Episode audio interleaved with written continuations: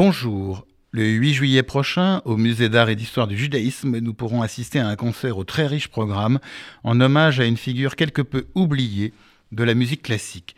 Je veux parler de François Lang. L'excellent pianiste Nathanaël Gouin a préparé un très beau programme pour évoquer la figure de ce pianiste mort en déportation en 1944. Ce concert sera présenté par Thomas Vernet, musicologue, responsable de la bibliothèque de l'abbaye de Royaumont, en présence des nièces de François Lang. Pianiste, mécène et collectionneur, né au sein d'une famille juive alsacienne en 1908, François Lang, arrêté à Nice par la Gestapo, fut assassiné à Auschwitz en 1944.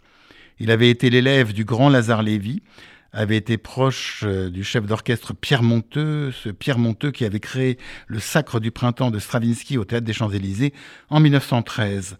François Lang avait réuni une immense collection de manuscrits et de partitions du XVIe au XXe siècle et contribué à la création de la première saison musicale de l'abbaye de Royaumont, dont la bibliothèque porte aujourd'hui son nom.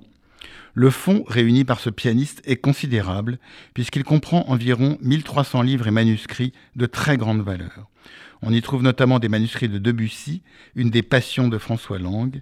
Lors du concert du 8 juillet prochain au Musée d'art et d'histoire du judaïsme seront jouées des œuvres de Bach, Schumann, Saint-Saëns, Bizet et Chopin qui faisaient partie du répertoire de prédilection de ce pianiste.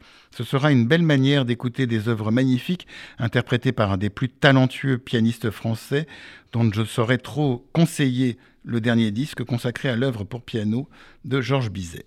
En effet, avec ce disque, Nathanaël Gouin nous rappelle que l'auteur de Carmen était un très grand pianiste, repéré tout jeune par Franz Liszt, et qui préféra se consacrer à la composition plutôt qu'à mener une vie de virtuose. Bref, un hommage à François Lang le 8 juillet prochain au Musée d'art et d'histoire du judaïsme, un concert à ne pas manquer, comme on dit.